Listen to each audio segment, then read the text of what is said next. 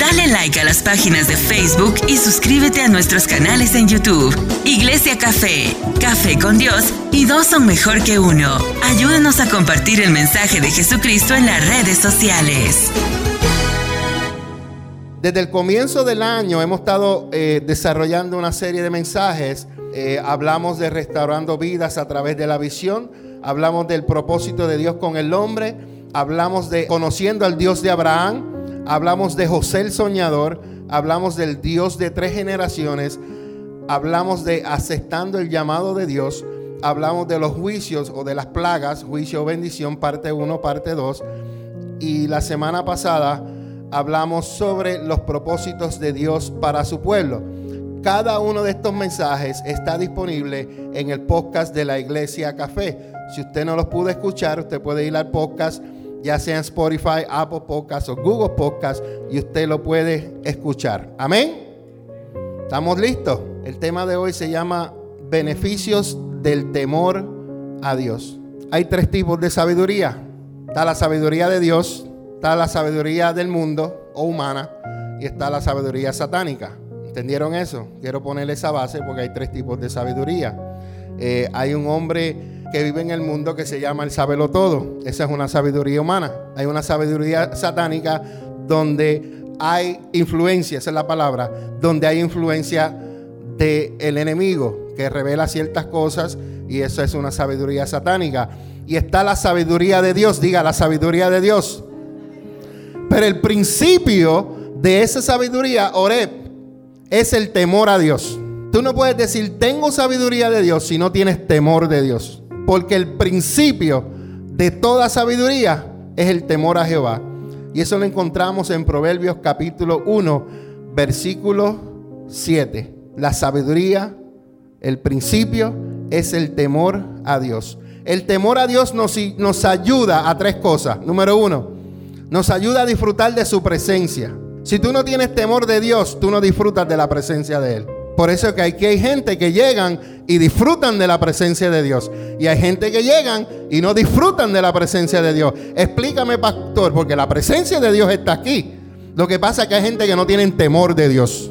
Y como no tienen temor de Dios, no tienen honra y no tienen respeto a lo que Dios está haciendo en este lugar. Pero la presencia de Dios está aquí. ¿Por qué Wilma siente la presencia de Dios? Te voy a usar de ejemplo, no es que tú no la sientas, es ejemplo. ¿Por qué Wilma siente la presencia de Dios?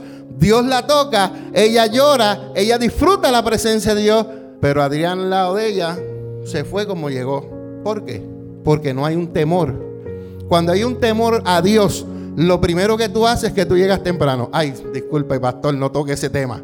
Pero es verdad, porque tú tienes temor a Dios, tú lo honras, tú lo respetas. Porque tú honras a tu trabajo, ¿no? Aquí alguien, todo el mundo llega tarde al trabajo. ¿Por qué tú honras tu trabajo? ¿Y por qué no puedes honrar a Dios con tu presencia llegando a tiempo? Esa es parte del temor a Dios. ¿Acaso usted no se ha preguntado? Ay, yo no sé, pero me estoy dejando llevar por guiar por el Espíritu. ¿Está bien?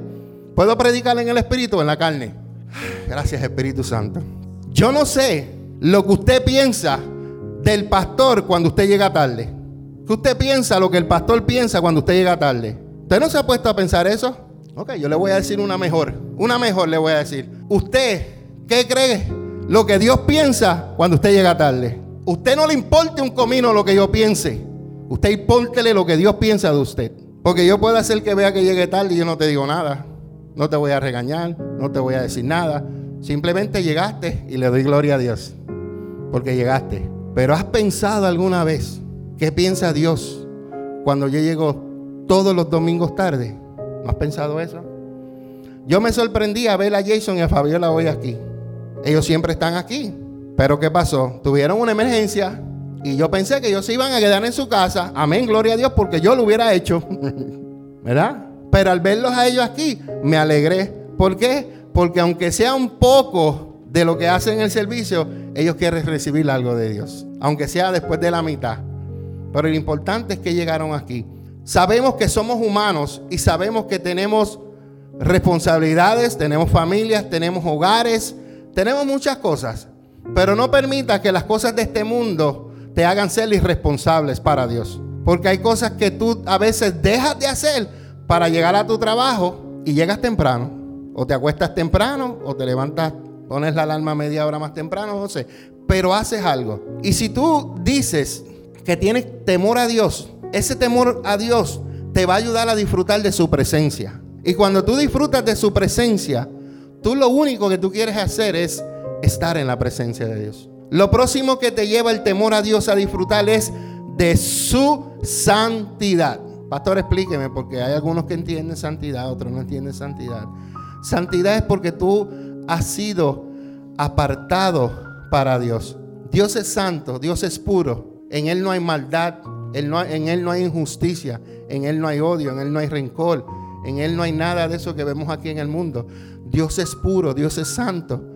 Y cuando tú tienes temor de a Dios, tú disfrutas de esa santidad, disfrutas del amor de Dios, disfrutas de la paz, disfrutas del gozo, disfrutas de ser humilde porque Dios es humilde. Porque la Biblia dice que Jesús era humilde. Lo próximo que tú disfrutas cuando temes a Dios es de su justicia. Y la justicia de Dios, aunque a veces nosotros pensamos que estamos viendo el mundo que está patas arriba, Dios sigue haciendo justicia. Pero recuerda que Dios es justo pero también es misericordioso. Pastor, tengo algo en mi mente. Ok, te voy a... Dígame qué es lo que usted tiene en su mente. Bueno, pastor, porque yo he visto que hay profetas que profetizan sobre ciertas ciudades y que viene un juicio, pero no pasa nada. Oh, ya, no, yo me he preguntado esa pregunta también. Pero tú sabes cuál es la respuesta. Que Dios es justo, es misericordioso y cuando el pueblo se arrepiente, Dios para los juicios. Por eso es que no sucedió lo que el profeta iba a decir. Por eso la historia de Jonás habla de lo que te estoy diciendo. Jonás no quiso ir a Nínive porque él sabía que ellos se iban a arrepentir y Dios no iba a traer juicio. Y fue exactamente lo que sucedió.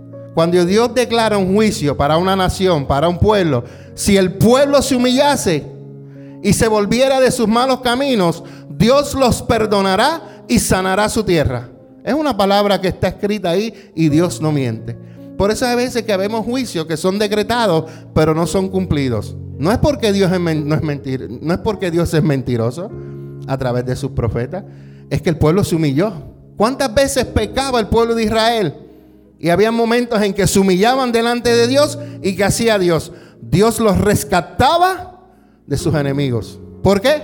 Porque se humillaban delante de Dios. Y la cuarta de lo que disfrutas del temor a Dios, cuando tú temes a Dios de verdad, dije número uno, la presencia, la santidad, la justicia y disfrutas de la misericordia de Dios. Explíqueme, pastor. Cada mañana las misericordias de Dios son nuevas. Cada mañana que tú te levantaste, Dios te muestra su misericordia. Cada mañana que tú sales al trabajo y regresas en la tarde a tu trabajo, Dios te mostró su misericordia. Misericordia es algo que tú no mereces, igual que la gracia, que la gracia abunda más. Pero la misericordia de Dios nos permite a nosotros vivir cada día. Hoy Dios hubiera permitido que alguno de ustedes nos hubiera levantado. Pero la misericordia de Dios nos dio vida en esta mañana. La misericordia de Dios nos libró de un accidente. La misericordia de Dios nos proveyó. Porque Dios siempre está pendiente de su pueblo. Cuando tú tienes temor a Dios, necesitas conocer las escrituras. Y al conocer las escrituras no es solamente leerlas, no es solamente escucharlas, es atesorarlas en tu corazón y así, ¿verdad?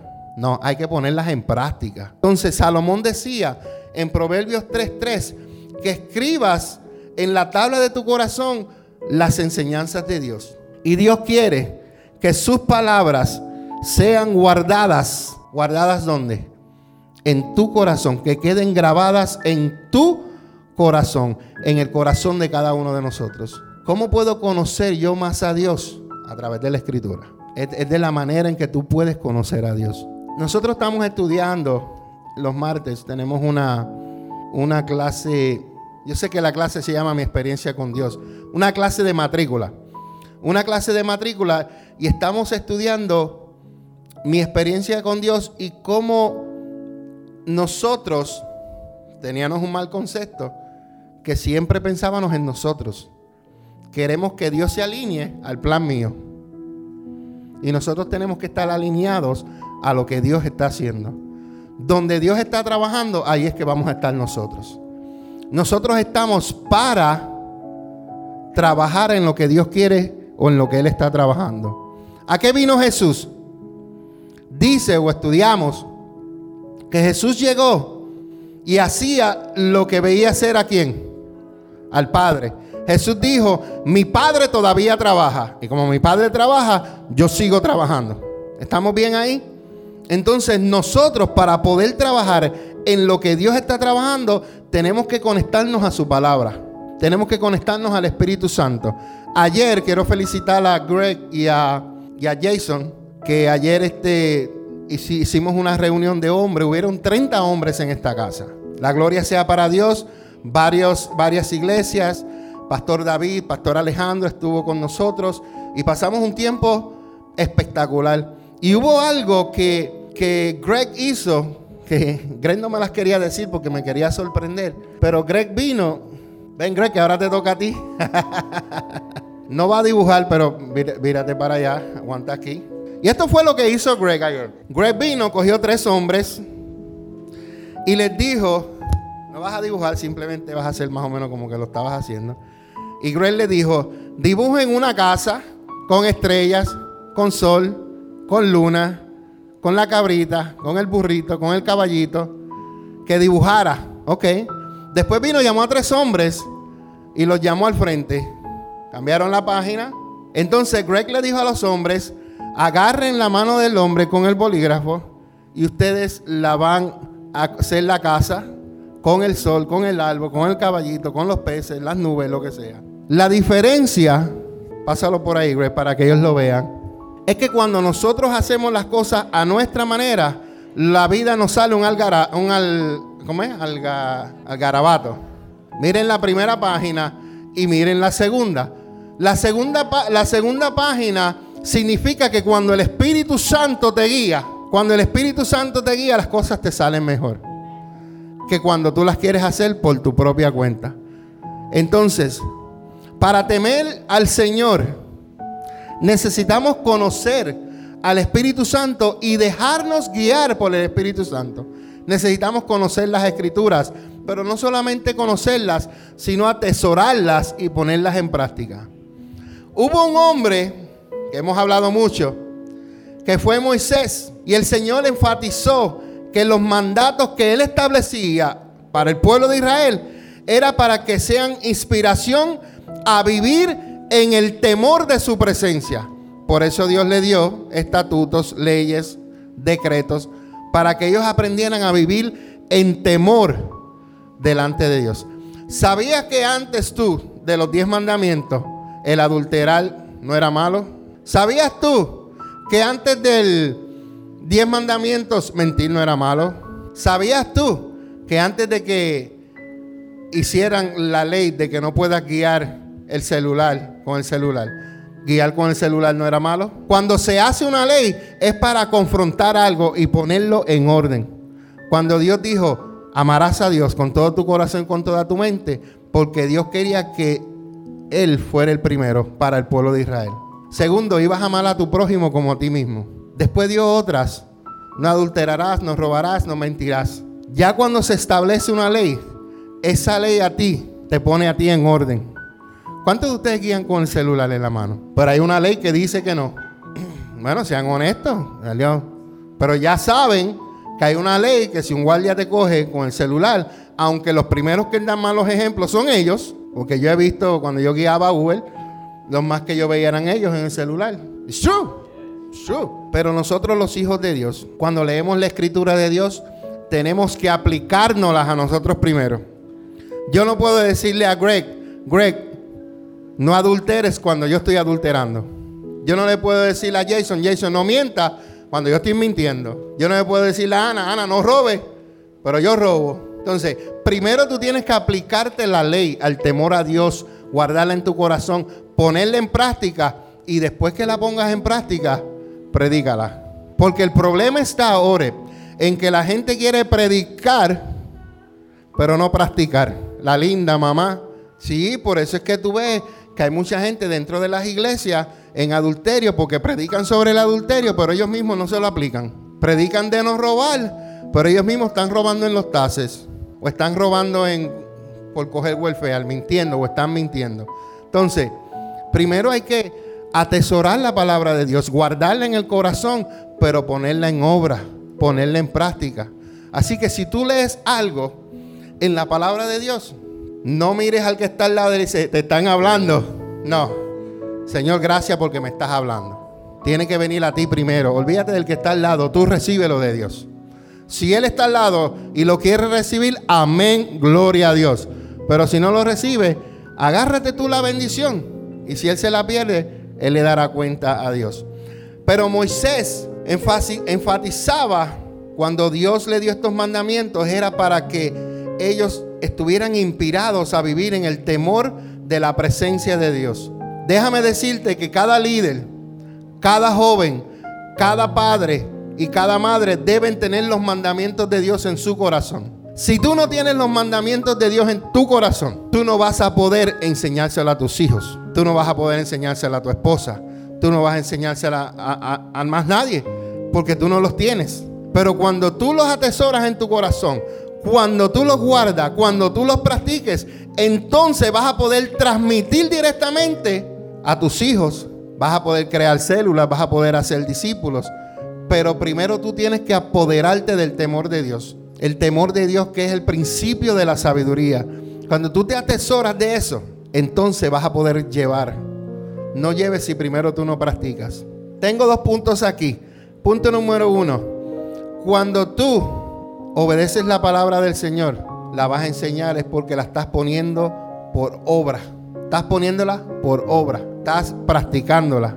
El trabajo de nosotros como padres es enseñarle a nuestros hijos. Para que podamos enseñar y poner por obra la palabra, primero nosotros debemos ser formados. La palabra tiene que penetrar en ti.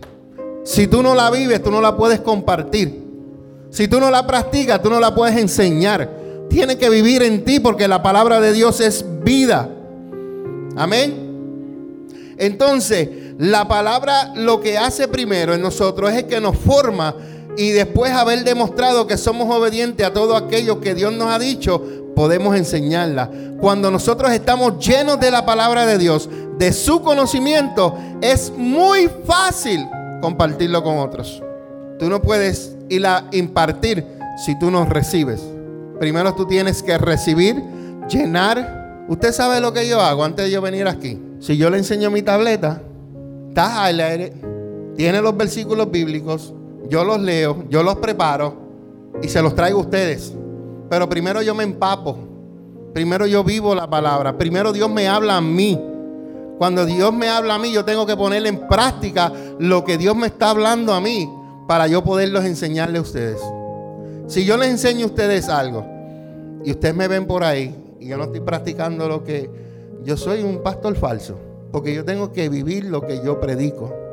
Yo no puedo predicar y no vivirlo. ¿Ok? Hay gente que a veces tú te encuentras en la calle y te dicen ciertas cosas y como que ellos se creen Dios y te están juzgando. Pero ellos están mirando la pajita que yo tengo aquí, pero no miran la viga que tienen ellos en los ojos. Entonces quieren corregirme a mí, pero ellos están más malos que yo. ¿Cómo eso es posible? Bueno, porque ellos se creen santos, conocen la palabra, pero ellos quieren que otros la cumplan pero ellos no. La linda, ¿verdad? Y eso sucede mucho cuando hay personas que han conocido a Cristo y se han apartado de Dios. Por eso es que tú ves muchos comentarios en Facebook y muchas cosas de gente inmadura, gente ignorante, porque conocen la palabra pero no la ponen en práctica.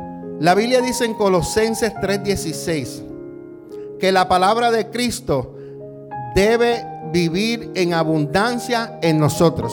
Debe vivir en abundancia. La Biblia nos recuerda, Salmo 118, 89, que la palabra de Dios es eterna.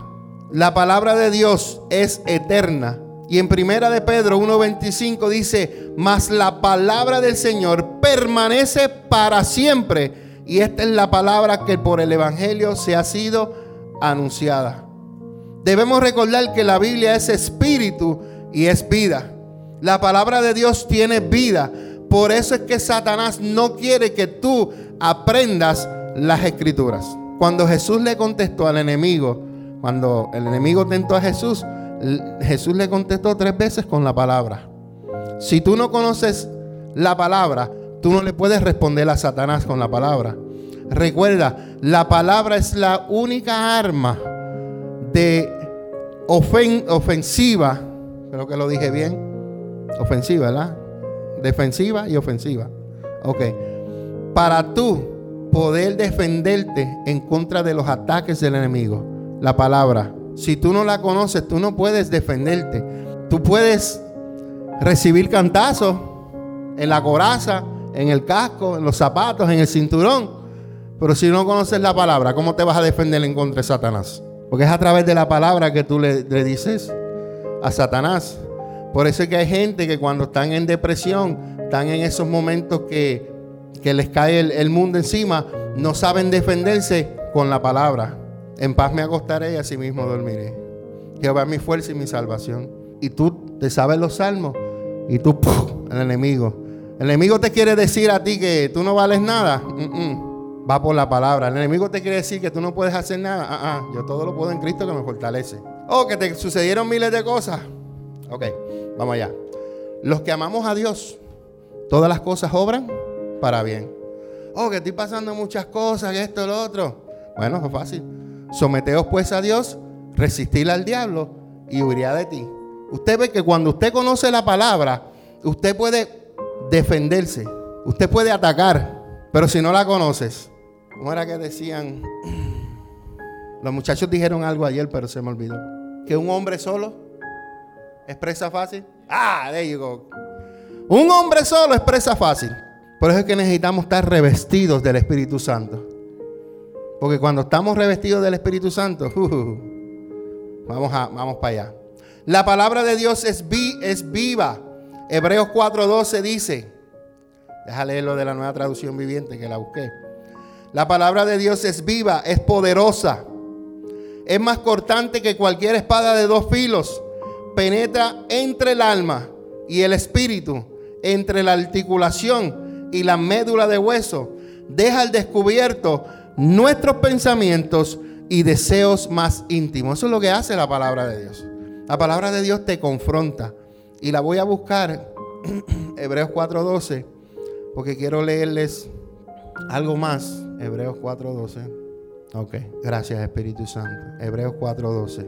Empieza y dice, pues la palabra de Dios es viva y es poderosa. Punto. Es más cortante que cualquier espada de dos filos. Penetra, número uno. La palabra de Dios penetra.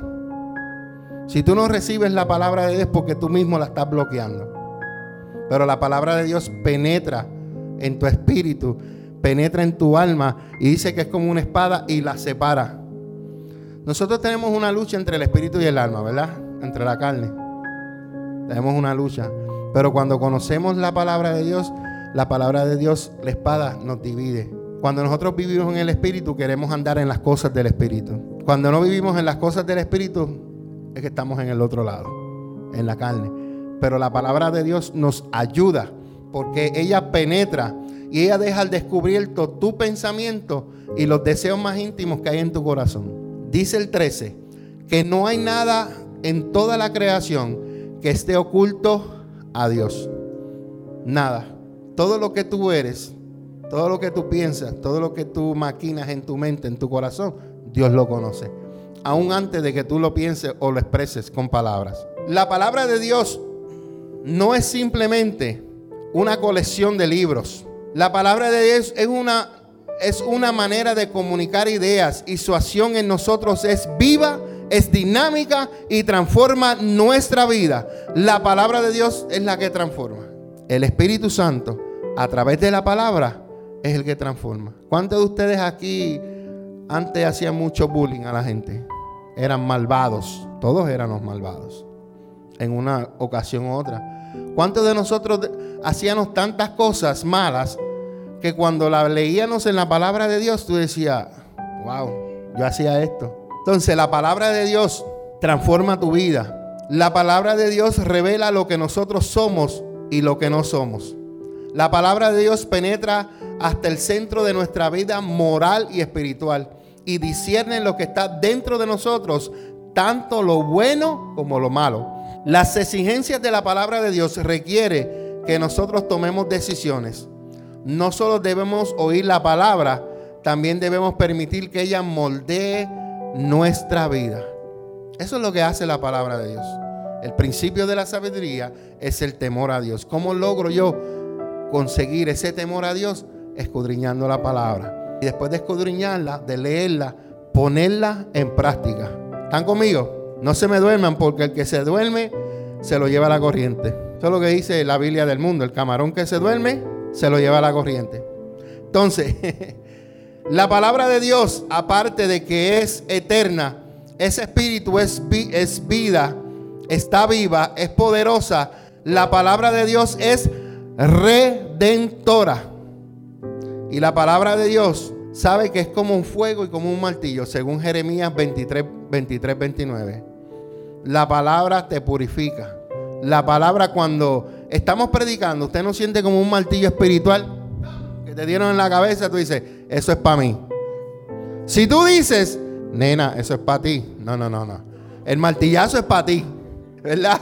Porque a veces Dios habla y cuando, cuando Dios nos está hablando, estamos bien serios bien serio. Y cuando dicen algo, nena, Dios te está hablando, nena. O papi, te están hablando. Los que se rieron son culpables, porque lo han hecho alguna vez. En mi ignorancia yo lo, yo lo hacía, pero ya no lo hago. Dije que la palabra es redentora, ¿verdad? 1 Corintios 1.18 nos dice, porque la palabra de la cruz es locura, pero no para nosotros, la palabra de Dios es locura para los que están perdidos, pero para nosotros que estamos salvos es poder de Dios. La palabra es poder de Dios. Y hay dos cosas que existen en este texto, locura y poder de Dios. ¿Cuántos de ustedes le han dicho alguna vez, no leas la Biblia porque te vas a volver loco? Porque para ellos es locura. Pero nosotros cuando nos metemos con Dios sabemos que la palabra de Dios para nosotros es poder. Es poder. Amén. Lo otro, Segundo punto que tengo, tengo dos puntos hoy, es que cuando tú tienes temor de Dios, te llenas de la palabra de Dios, la pones en, práctica, entonces tú puedes multiplicarte porque la puedes enseñar a otros. La puedes enseñar a tus hijos, la puedes enseñar en tu trabajo, la puedes enseñar porque te estás llenando y tienes ese temor de Dios y te estás alimentando de la palabra de Dios. Lo que Dios promete a un líder se desarrolla ampliamente en sus discípulos. Según eres tú, son tus hijos. Según es el pastor, son los líderes. Si el pastor ora, los hijos oran. Si el pastor adora, los hijos adoran. Si el pastor lee la escritura, los hijos leen la escritura. Lo que yo no hago, mis hijos no hacen. Porque yo soy el ejemplo. Pero vamos a ponerlo ahora en sus casas. Lo que Gres hace en su casa, lo hacen sus hijos. Si sus hijos yo los veo aquí adorando, yo sé que en la casa de ellos están adorando. Si yo lo veo que ellos se dedican a la palabra, yo sé que en la casa le están enseñando. Pero es el deber de nosotros como padres enseñarles a nuestros hijos. Porque para eso es que Dios quiere restaurar otra vez el, el sacerdocio en el hombre, como hablábamos ayer. Dios quiere que el hombre se levante. Ayer hablaban que cuando tú vas a muchas iglesias, la mayoría que dentro de las iglesias son mujeres. ¿Por qué? Porque los hombres no han querido tener la responsabilidad que Dios le ha dado. No se ría, por favor, por lo que le voy a decir. Cuando viene un hijo tuyo y te dice al padre, papi, ¿puedo ir aquí y allá? ¿Qué es lo que el hombre hace? Pregúntale a tu mamá. La autoridad eres tú y la última palabra la tienes tú. Eso no quiere decir que tú no eh, consultes a tu esposa, porque yo lo hago. me gusta tener comunicación con mi esposa, pero la palabra la digo yo, porque soy el sacerdote de la casa. Porque si algo pasa, el que tiene que sacar la cara por la casa no es la mujer, es el hombre. Porque hay un sacerdocio, Dios ha establecido. Pero ¿qué pasa? Que en estos tiempos el hombre se ha recostado para atrás para que sea la mujer la que resuelva todos los problemas. Se fue la luz. En vez del hombre llamar para la luz, mami, llama a la luz. Se rompió una plomería. Eh, papi, se rompió la plomería. Está bien, llama al plomero que lo venga a arreglar. Dude, Busca un amigo de la iglesia, Jason, que te arregle, Richie, que sabe mecánica, Tito, que, Tito, ¿qué tú sabes hacer? Tú bregas mecánica también, ¿verdad? A mí lo que me gusta de Tito es que cuando Tito me arma las cosas, a mí siempre le faltan, le quedan tornillos. Tengo dos escritorios ahí. Uno llegó montado y uno me llegó en la caja. ¿Verdad, Tito? Señor, tuve que desmontarlo para volverlo a montar. Y yo contento porque dije, wow, llegó uno montado, solamente tengo que hacer uno, gloria a Dios. Y cuando yo lo veo todo virado, y yo, ¿qué pasó aquí? Y yo, este Tito. Pero eso sucede, eso sucede en nuestras vidas. Ok, Dios promete a un líder que se desarrolla, amplía a sus discípulos. Debemos entender que la multiplicación es el resultado del temor a Dios y de aplicar correctamente los pasos de la visión. Gracias, Espíritu Santo. Ya el Espíritu Santo me conecta rápido. Hablaba de los hombres en, las casas. Hablamos y ayer hablaron también acerca de esto. Cuando una mujer dice, vamos para la iglesia, nada más ella llega sola. Cuando el papá dice, vamos todos para la iglesia, hasta el pejo se viste, tranquilo papi, que no puedes ir para la iglesia. Un día vamos a hacer un, para los pejos, un culto para los perros. Que venga, wow, wow, a Dios. Vengan a alabar a Dios. Aquí el único que no tiene perro es Greg, pero me imagino que todos los demás tienen perros, ¿verdad? A ustedes tampoco, ok. Pero la mayoría sí. Si no, pídanle en prestado el de Tito, que es muy bueno como el dueño. Pero es bueno cuando nosotros como hombres nos ponemos en las manos de Dios para guiar a nuestro hogar. Lo que muchos hombres no saben, lo que muchos hombres no saben, porque no se les ha enseñado en la escritura, es que un día los hombres vamos a estar delante de Dios dándole cuenta por las familias que Dios nos dio. Simple. Tú puedes dar la batuta. Batuta es lo que te toca a ti hacer, dárselo a otra persona. Pero al fin de los días, el que tiene que dar cuentas a Dios por tu familia es el hombre. Hablamos, ¿se recuerdan que hablamos de las descendencias? ¿Se recuerdan que hablamos que Dios es un Dios de hoy, de mañana? De descendencia que se preocupa por ti hoy, pero se preocupa por las descendencias que vienen. Por eso es que Dios nos da esa... Es que es un honor verdaderamente tener hijos y guiarlos y establecerlos para que esa generación que Dios te dio cambie a las próximas generaciones. Para que esas generaciones que vienen más adelante puedan crear generaciones con temor a Dios porque lo más que se ha perdido en estos tiempos es el temor a Dios. Antes por lo menos, si tú guías por todo Allentown, Aileen, tú vas a encontrar decenas de iglesias católicas. Decenas de los buildings grandes. ¿Por qué? Porque antes la gente, aunque fuera los domingos, iba a la iglesia. Ahora la gente no quiere ni ir ni a la iglesia ni a nada. Lo único que quieren es estar en, haciendo TikTok y comprando en Shane. Pero necesitamos nosotros como hombres mantenernos en el lugar donde Dios nos ha puesto. ¿Tú sabes lo que Dios quiere saber, hacer a través de los hombres? Que los hombres le enseñen a los hijos el temor a Dios.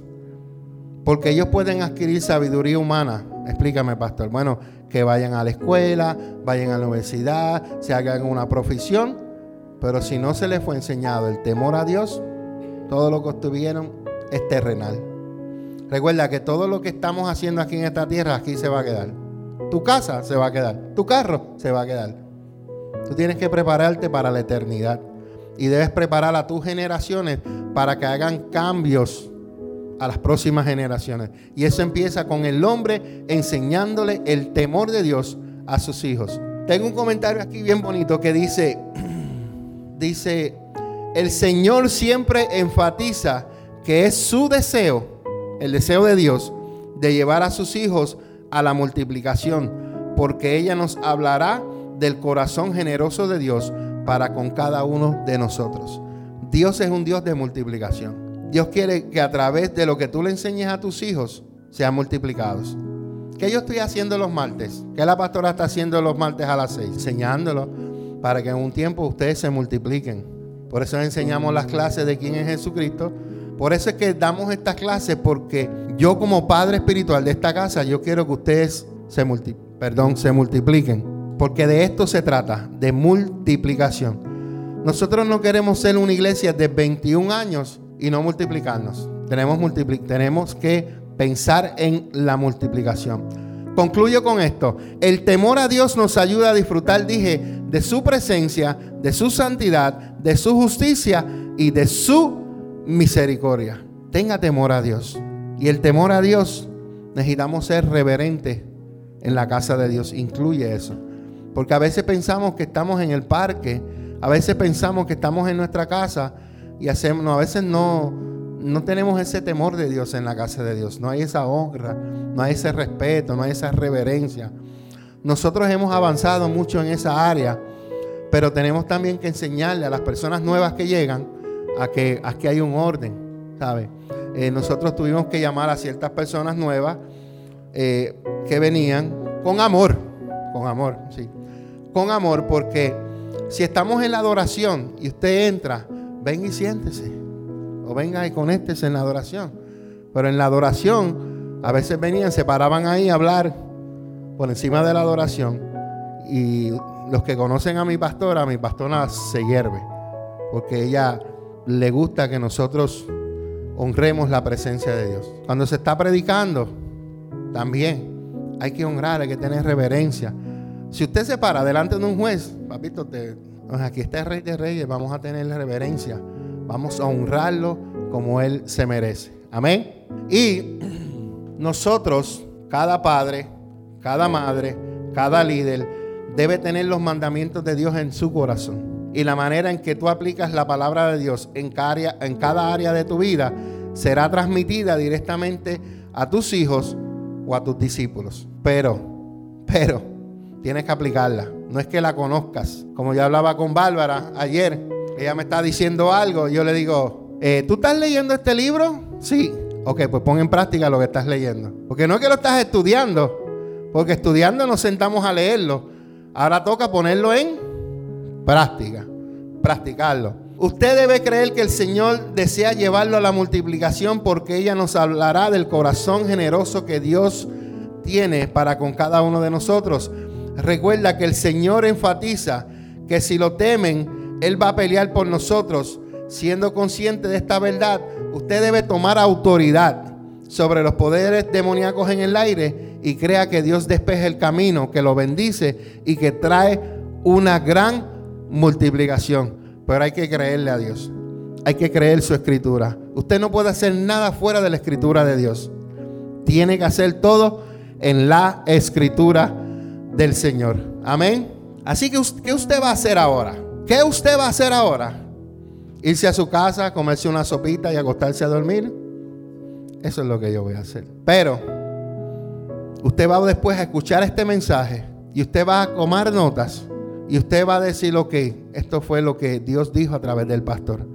Ahora yo no solamente voy a leer la escritura, no solamente la voy a escudriñar, ahora yo la voy a poner en práctica. Pastor, pero ¿sabes qué? Tú lo puedes hacer. Explíqueme, pastor. Bueno, porque tenemos el Espíritu Santo.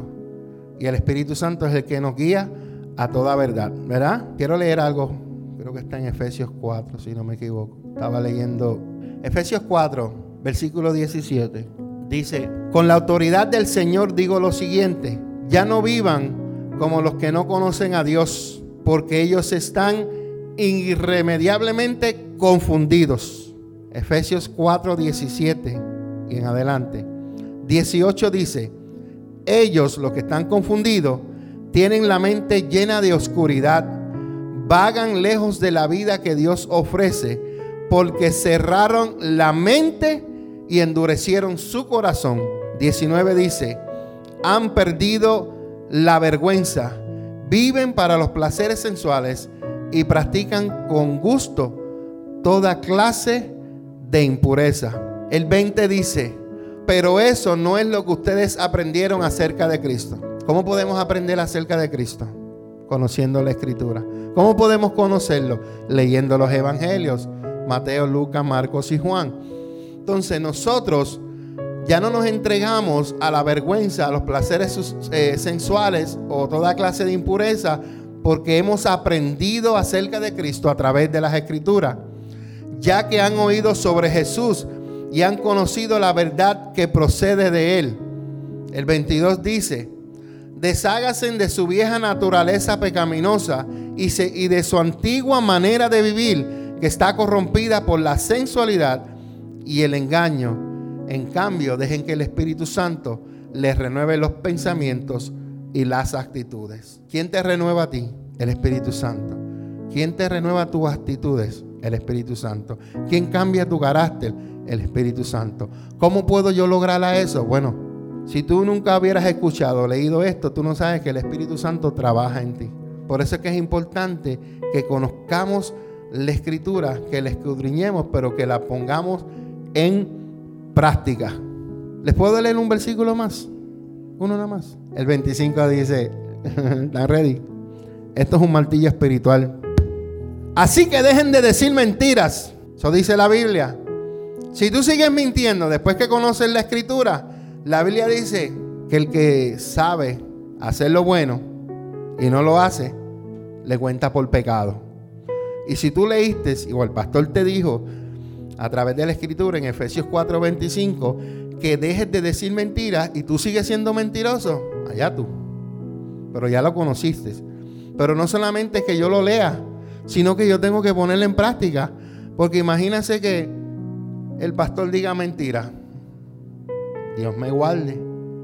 A veces yo relajo y digo, no, I'm kidding. Digamos siempre la verdad a todos porque nosotros somos miembros un mismo cuerpo. ¿Están conmigo? La Biblia dice en el 28, si eres ladrón, deja de robar. Si tú usas tus manos en un buen trabajo digno y luego compartes generosamente con los que tienen necesidad. Dice la Biblia que no emplees una lengua grosera no seas ofensivo. No entristezcas al Espíritu Santo. Libérate de toda amargura, de toda furia, de todo enojo, de toda palabra áspera, de calumnias y de toda clase de mala conducta. Cuando tú lees esta escritura, la palabra de Dios te confronta. Si tú eras un hombre gruñón, ya no puedes ser un hombre gruñón. Si tú eras un hombre que le hablabas mal a tu esposa, ya no le debes hablar mal a tu esposa. O si tú eras una esposa que con el látigo tenías a tu esposo, dale, camina. Ya no lo hagas. La Biblia dice que por el contrario, y termino con este versículo, sean amables unos con otros, seamos de buen corazón y perdonémonos los unos a los otros, tal como Dios lo ha perdonado a usted por medio de Jesucristo. Usted ve cómo qué linda la escritura nos enseña, pero si usted no la lee, no la puede conocer. Eso es importante que usted saque tiempo para leer la escritura. Empiece con cinco minutos. Lo único que le voy a recomendar es que se compre una Biblia. Ah, pastor, pero usted tiene iPad. Sí, porque yo tengo dominio propio. ¿Por qué le digo esto? Porque usted lo puede leer del teléfono. Pero cuando usted le llega una notificación, alguien que le manda un TikTok, le gustó, se fue y ya dejó de leer la Biblia. Así que mueva el teléfono para el lado, cómprese una Biblia y lea la Biblia. Porque ahí no va a haber interrupción. Y si usted tiene el teléfono, póngalo en Do Not Disturb para que no sea interrumpido. Porque el tiempo de Dios, a Dios le agrada y le gusta cuando usted saca, aunque sea cinco minutos, para leer su palabra. No lea mucho para que no, no le hace algo, empiece con los salmos. Empiece con Proverbios y empiece con Mateo, Lucas, Marcos y Juan para que conozca acerca de Jesús, de su vida y de sus milagros. Amén. Dele un fuerte aplauso al Señor. Gracias a nuestro Padre Celestial por su amor, su misericordia y su bondad. Dale like a las páginas de Facebook y suscríbete a nuestros canales en YouTube. Iglesia Café, Café con Dios y dos son mejor que uno. Ayúdanos a compartir el mensaje de Jesucristo en las redes sociales.